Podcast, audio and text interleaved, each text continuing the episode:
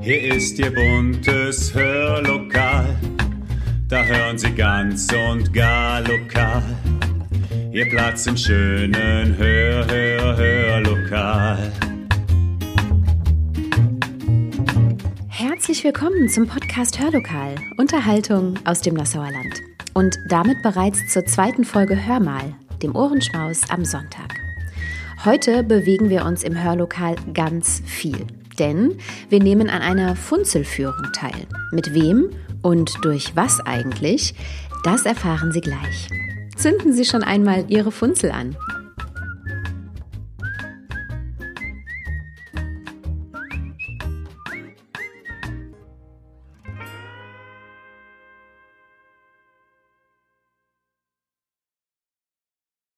Wer hätte das gedacht? Da sitze ich hier heute früh. Es ist 6.31 Uhr und ich bin ungefähr vor einer halben Stunde aufgewacht, schaue auf das Dachfenster über meinem Bett und sehe nichts. Beziehungsweise ich sehe Schnee, sehr viel Schnee. Denn hier bei uns auf den Höhen hat es heute Nacht tatsächlich nochmal kräftig geschneit und ich ziehe jetzt mal gemeinsam mit Ihnen die Rollläden hoch, um zu schauen, was da wirklich liegen geblieben ist.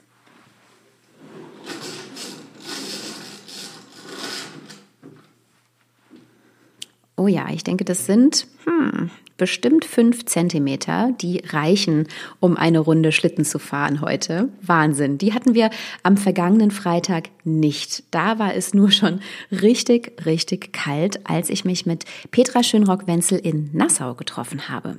Für mich selbst war das definitiv eine kleine Rückbesinnung auf meine Kindheit, denn Petra Schönrock-Wenzel war meine Klassenlehrerin in der Grundschule damals und es war für mich ein ganz seltsames Gefühl, sie heute als ehemalige Schülerin bei einer Funzelführung zu begleiten. Denn Petra ist eben nicht nur Grundschullehrerin, sondern auch äußerst bewandert in der Nassauer Geschichte.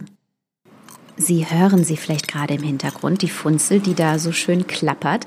Und Sie hören auch die Autos. Und vielleicht sind Sie sogar in der Lage zu hören, dass es eben sehr, sehr kalt war in Nassau am vergangenen Freitag, als wir uns zur Funzelführung getroffen haben. Natürlich nicht wie sonst in einer großen Gruppe, sondern ganz exklusiv. Für Sie da draußen bei Hörmal und für mich hier mitten in Nassau am Marktplatz. Denn genau dort ging unsere Führung los am Auto von Petra Schönrock-Wenzel, die nicht nur einen großen Ordner voller alter Bilder unter dem Arm trägt, sondern auch eine kleine Funzel, die uns bei unserer abendlichen Tour durch Nassau Licht spenden wird. Und Licht, das verrate ich Ihnen schon jetzt, wird bei dieser Folge von Hörlokal definitiv ins Dunkle gebracht, denn Nassaus Geschichte birgt die eine oder andere Überraschung, die Sie garantiert noch nicht wussten. Los geht's! Wir stehen hier gerade vor dem Rathaus in Nassau. Hier steht noch ein wunderschön beleuchteter Weihnachtsbaum. Es wird langsam dunkel und ich habe mich heute mit Petra Schönrock-Wenzel zu einer Funzelführung vereinbart und getroffen. Und ich bin sehr gespannt, was mich erwartet. Ich glaube, das ist auch für viele Nassauer sehr, sehr interessant. Und viele werden das ein oder andere Neue über ihre Stadt lernen. Ähm, Petra, vielleicht magst du dich einfach mal ganz kurz vorstellen und erklären, woher die Funzelführung eigentlich kommt. Ja, ich grüße auch alle, die jetzt zuhören. Die Funzelführung ist entstanden vor etwas mehr als 20 Jahren. Ähm, da hatte jemand den Einfall. Dieser Einfall, die Idee wurde gerne aufgenommen im damaligen TNL, Touristik im Nassauer Land. Und äh, meine Mutter war damals die erste Funzelführerin, wenn ich das so ausdrücken kann. Sie hat sich auch extra ganz tolle Gewänder genäht aus äh, himmelblauem Stoff, glänzendem Stoff mit wunderschönen Sternen und Monden drauf. Ähm, sogar eine Kappe dazu. Also es sah richtig toll aus und hat dann eben die ersten Funzelführungen durchgeführt. Äh, neben den Stadtführungen, die es sowieso schon gab, die begann mein Vater Karl-Heinz Schönrock vor ja, 30 Jahren etwa und dann hat er mich eingeführt als nächste Stadtführerin. Also er war der Erste, ich war die Zweite, dann kam meine Mutter und dann ging es immer so weiter und heute gibt es ja eine ganze Reihe Stadtführer in Nassau. Aber die Funzelführung bleibt nach wie vor immer etwas Besonderes. Und die beginnen wir immer vor dem Rathaus. Wir haben eben ja schon ein paar Geräusche gehört von der Funzel, die wir entzündet haben. Was brauchen wir denn jetzt eigentlich noch für die Funzelführung? Sind wir bereit und können wir loslegen? Ja, also wir stehen normalerweise dann hier mit den Funzelbesuchern, mit denjenigen, die eine Funzel in die Hand gedrückt bekommen haben, die auch wirklich schön brennt. Die tragen wir die ganze Zeit, damit die dunklen Ecken Nassaus erleuchtet sind für unser Vorhaben, damit wir auch sehen, wovon wir sprechen. Und äh, mit der Gruppe gehen wir dann, wie gesagt, vor das Rathaus an die Treppe und dort beginnt dann diese Funzelführung, weil das einfach mittendrin der schönste Bau Nassaus ist und an dem starten wir auch meistens die Stadtführungen. Und genau da stehen wir ja auch jetzt auf den Treppen äh, vor der Apotheke und blicken aufs Rathaus, das so wunder wunderschön erleuchtet ist. Auch die Krippe steht noch hier und der Weihnachtsbaum. Und ich bin jetzt einfach sehr gespannt, was Petra uns zum Rathaus zu erzählen hat. Also dieses wunderschöne Rathaus hier wurde erbaut nach einem verheerenden Stadtbrand, der sich 1605 hier in Nassau zugetragen hat. Und zwar von dem Junker Adam vom Stein und seiner Frau. Die haben damals bei dem Brand ihre bisherige Wohnstätte verloren und bauten dann dieses Gebäude. 1607 bis 1609, so lange dauerte das Bauen. Das Haus zählt zu den schönsten Rathäusern in Deutschland und es ist sogar oft auf Kalendern abgedruckt worden.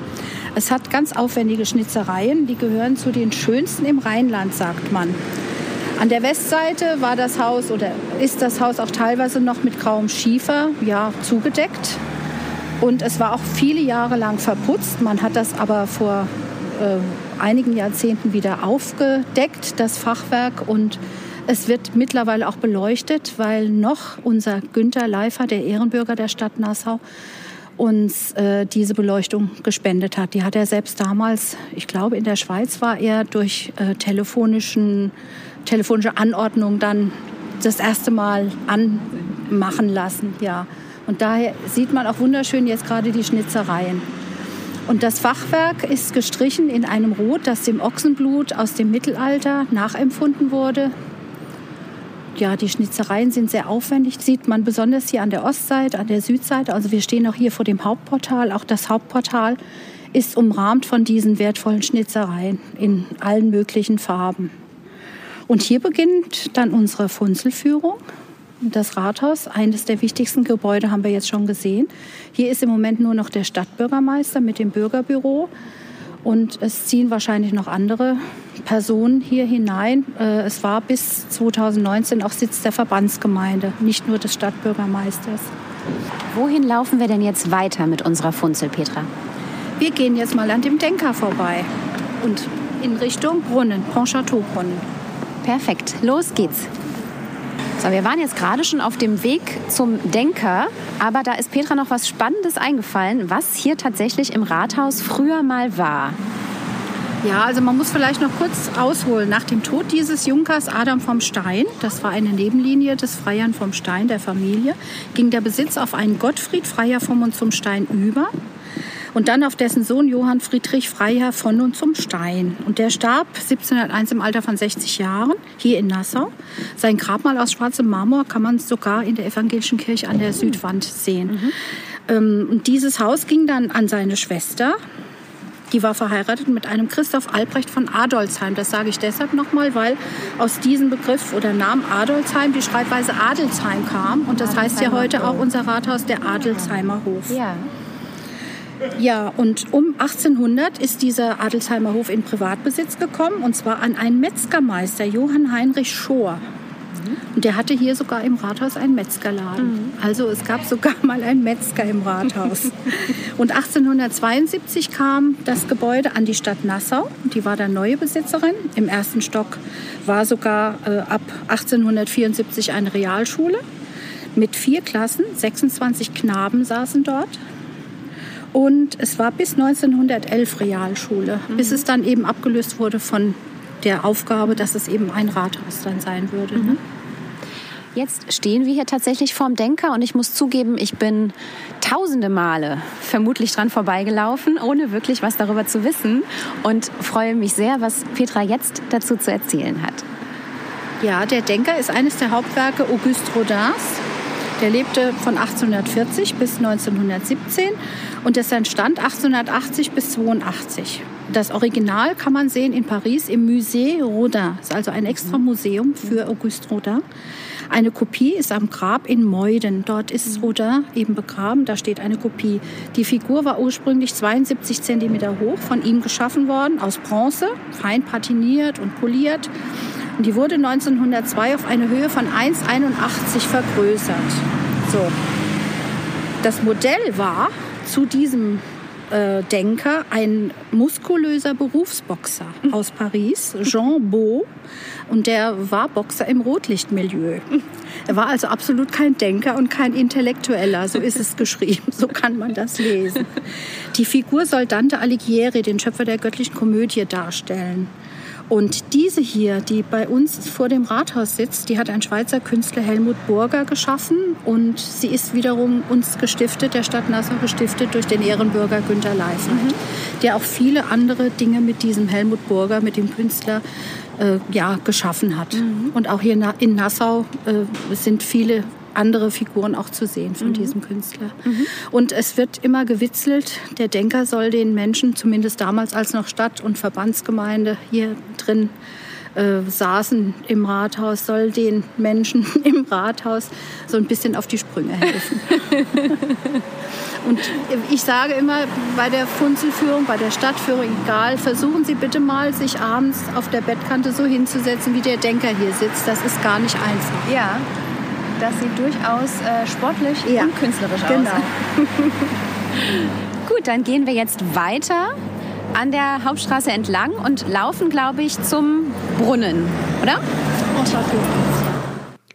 Und während wir jetzt weiterlaufen durch die Dunkelheit Nassaus, spiele ich Ihnen ein wenig historische Musik ein, nämlich einen historischen Armeemarsch, den Marsch Oranje Nassau, denn die Niederlande haben für Nassau ja auch eine ganz besondere Bedeutung, das wissen Sie. Und genau das hören wir jetzt in musikalischer Hinsicht. Viel Spaß!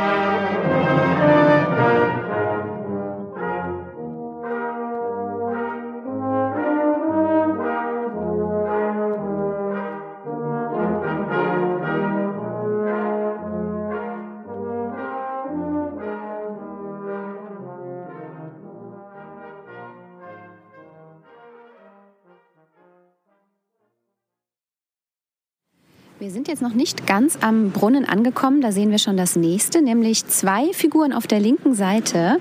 Da hat Petra auch noch was zu, zu erzählen. Das ist der Lautenspieler, der vor uns rechts zu sehen ist, mit der Laute in der Hand. Der spielt und unten sitzt am Boden ein ganz verzückter ja, junger Mann, der lauscht dem Lautenspieler. Deshalb nennt man diese Figuren auch der Lauscher und der Lautenspieler. Auch von Helmut Burger, auch von unserem Ehrenbürger gestiftet. Weißt du, wie lange die äh, Figuren hier schon stehen? Ungefähr? Ich schätze etwa 15 Jahre. 15, 16 Jahre. Ja. Dann gehen wir jetzt aber, glaube ich, weiter zum Brunnen. Wir stehen hier jetzt bei, äh, ich würde mal tippen, 5 Grad Außentemperatur. Der Brunnen ist natürlich nicht an. Das ist sonst hier äh, der Lieblingsort meiner Tochter, der hier so, die hier so gerne drumherum läuft im Sommer. Jetzt ist er gerade leer ähm, und ich bin gespannt, was es hierzu zu berichten gibt. Das ist unser Partnerschaftsbrunnen. Er weist auf die Partnerschaft zwischen Nassau und Pontchâteau hin. Wie man auch hinter dem Brunnen schön sehen kann, da ist ein Schild an der Laterne Pontchâteau-Platz. Hier beginnt der Pontchâteau-Platz, ähm, noch recht repräsentativ mit dem Brunnen. Nach hinten raus zum Grauen Turm ist es mehr oder weniger dann nur ein Parkplatz.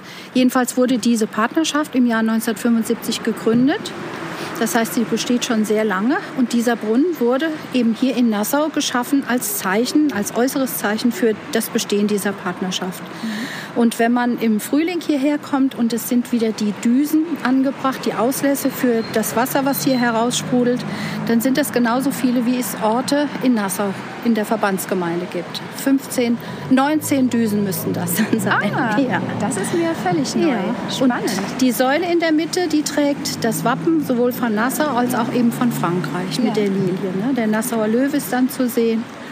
Und das alles hier vor der Stadthalle und übrigens auch links dahinter ist auch wieder eine Figur, die Querflötistin oder der Querflötist, auch wieder mhm. gestiftet von Günter Leifert, vom mhm. Helmut Burger. Und wir sehen sogar noch hinter dem Brunnen einen gelben Briefkasten, der ist äh, uns geschenkt worden als ja, Partnerschaftsgeschenk von der Stadt Pontchâteau. Mhm. Das ist tatsächlich ein französischer Briefkasten, der aber wirklich auch aktiv ist. Das mhm. heißt, man kann Post reinwerfen, die geht dann auch wirklich raus. Ja. Wohin gehen wir jetzt, Petra? Wir gehen jetzt am Brunnen vorbei in Richtung Grauer Turm. Super. Und während wir vom Brunnen gen Grauer Turm gehen, erzähle ich Ihnen etwas zu einem Begriff, den viele von Ihnen kennen werden, dessen Herkunft aber relativ unbekannt ist. Und zwar ist das der Begriff des Nassauerns, also etwas für nass bzw. umsonst bekommen. Dass gar nicht die Nassauer diejenigen waren, die etwas unrechtmäßig abgestaubt haben, das zeigt die Geschichte des Herzogtums Nassau, in dessen Zeit der Begriff des Nassauerns geprägt wurde. Denn das Herzogtum existierte von 1806 bis 1866 und lag auf dem Gebiet der heutigen Bundesländer Hessen und Rheinland-Pfalz. Und Nassau war damals zu arm, um eine eigene Universität zu erhalten. Und so wurde nach dem 1817 geschlossenen Staatsvertrag zwischen dem Königreich Hannover und dem Herzogtum Nassau die Universität Göttingen zur Nassauischen Landesuniversität gemacht. Sehr praktisch für Nassauer Studenten war, dass sie erstens Stipendien erhielten und dass sie zweitens jeden Tag eine kostenlose Mahlzeit bekommen konnten. Die wurde damals vom Herzogtum Nassau bezahlt und sollte eben auch und nur den Nassauer Studenten zur Verfügung gestellt werden. Schnell wurde allerdings bekannt, dass man sich nur als Nassauer ausgeben musste, um eine kostenlose Mahlzeit zu erhalten. Und genau das taten viele, die überhaupt gar nicht aus Nassau kamen, sondern vielleicht aus Braunschweig oder Hannover oder auch aus Göttingen selbst. Sie lebten also auf Kosten der Nassauer Landesfinanzen. Unberechtigterweise. Sie nassauerten also. Trotzdem führt man den Begriff auf die Nassauer selbst zurück, die den Begriff im eigentlichen Sinne aber gar nicht geprägt haben und alles Recht dazu hatten, ihre Mahlzeiten kostenlos einnehmen zu dürfen. Hätten Sie es gewusst?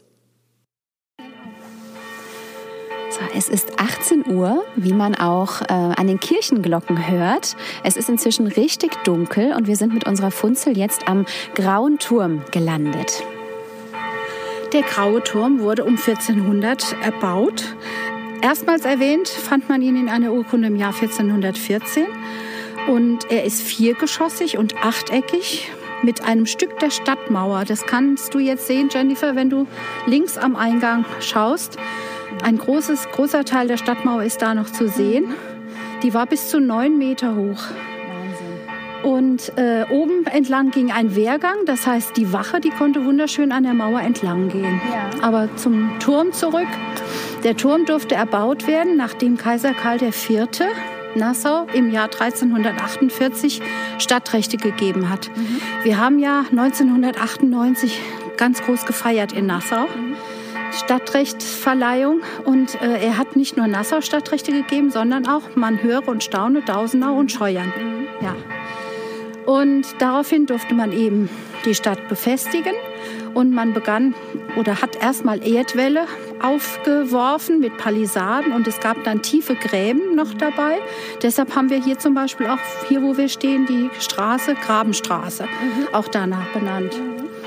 Und dann wurden eben die Türme errichtet oder die Mauern, auch die ganze Stadtbefestigung errichtet. Und dieser Turm ließen die Grafen bauen und deshalb heißt er eigentlich der Grafenturm. Aber dieses Wort Grafen hat sich im Laufe der Jahrhunderte abgeschliffen und daraus wurde dann der graue Turm. Mhm.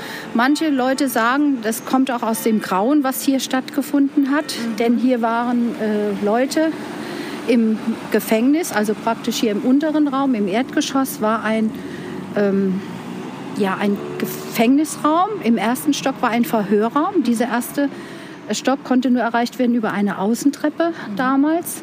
Und dort wurde sogar gefoltert. Und vor allen Dingen in der Zeit im 17. Jahrhundert, so von 1600 bis 1660 circa, gab es hier Hexenprozesse, Hexenverfolgungen. Mhm. Ich sage auch immer nicht nur Hexen, sondern auch Hexer. Mhm. Männer wurden auch der Zauberei bezichtigt, mhm. so hieß es dann immer.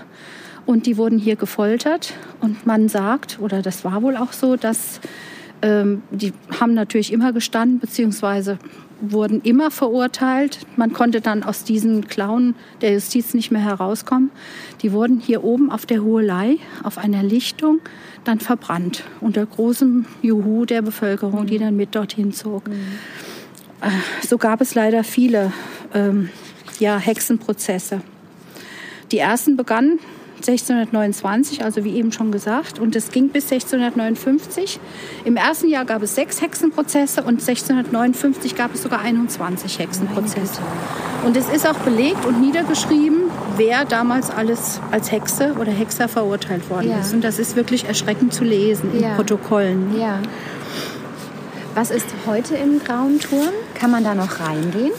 Also ich kann gleich die Tür mal öffnen. Wir können reingehen. Dann sehen wir das untere Gewölbe. Da ist leider gar nichts. Die Stadt hatte mal vorgesehen, noch vor zwei, drei Jahren, ähm, unten einen Raum einzurichten, in dem man zum Beispiel bei einer Stadtführung sich mit einer Gruppe reinbegeben kann, wenn es hier regnet oder das Wetter hässlich ist oder auch auch wenn das nicht der Fall ist. Jedenfalls könnte man dann Platz nehmen, reihum auf einer Bank, die man an der Wand hätte anbringen wollen. Und in der Mitte hatten wir mal so vorgeschlagen, könnte man einen schönen Tisch mit einer Glasplatte, ähm, ja, einen runden Tisch be beispielsweise reinstellen und dann irgendwelche interessanten historischen ähm, Unterlagen mhm. beispielsweise oder auch Dinge, die interessant sind, hier zu erwähnen, ähm, in diesem Tisch sich betrachten lassen. Mhm. Ne? Und man mhm. könnte da dann auch ganz viel erzählen zu den Geschehnissen, die hier stattgefunden ja. haben. Ja. Aber das ist leider noch nicht Wirklichkeit geworden. Mhm. Vielleicht geben wir ja jetzt mal einen Anstoß, dass mal wieder jemand dran denkt. Ich bin gespannt, wie sich diese dicke, große, schwere Tür denn anhört, wenn wir sie jetzt mal öffnen. So. schwere Schloss wird entfernt.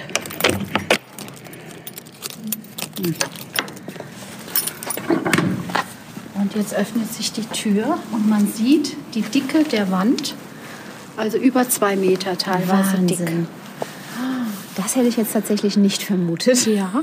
Und man kann auch reingehen. Es führt dann ein, zwei Stufen runter in diesen schönen großen runden Raum. Also insgesamt ist der Turm eigentlich achteckig. Das spürt man auch innen drin. Oben ist ein kleines Loch in der Decke zu sehen.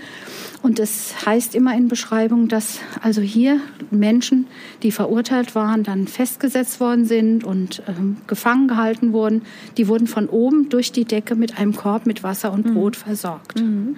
Aber man muss sich vorstellen, die hatten kein fließendes Wasser, mhm. die hatten keine Beleuchtung, die hatten Ratten und Ungeziefer wahrscheinlich mhm. unten bei sich und saßen in völliger Dunkelheit. Mhm. Also schön war das nicht. Nein, definitiv nicht.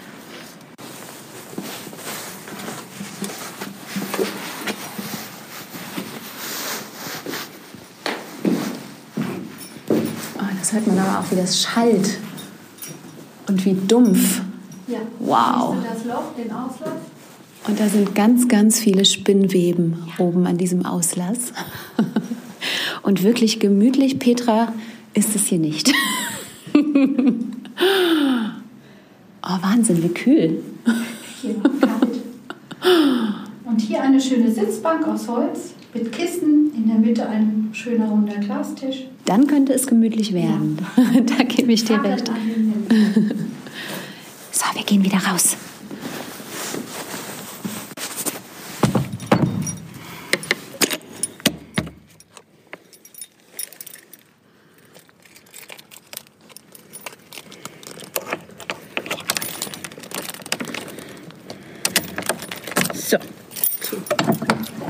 Und so wie die Tür des grauen Turms gerade ins Schloss gefallen ist, genau so beenden wir für heute auch unsere Folge Hörmal Nummer zwei.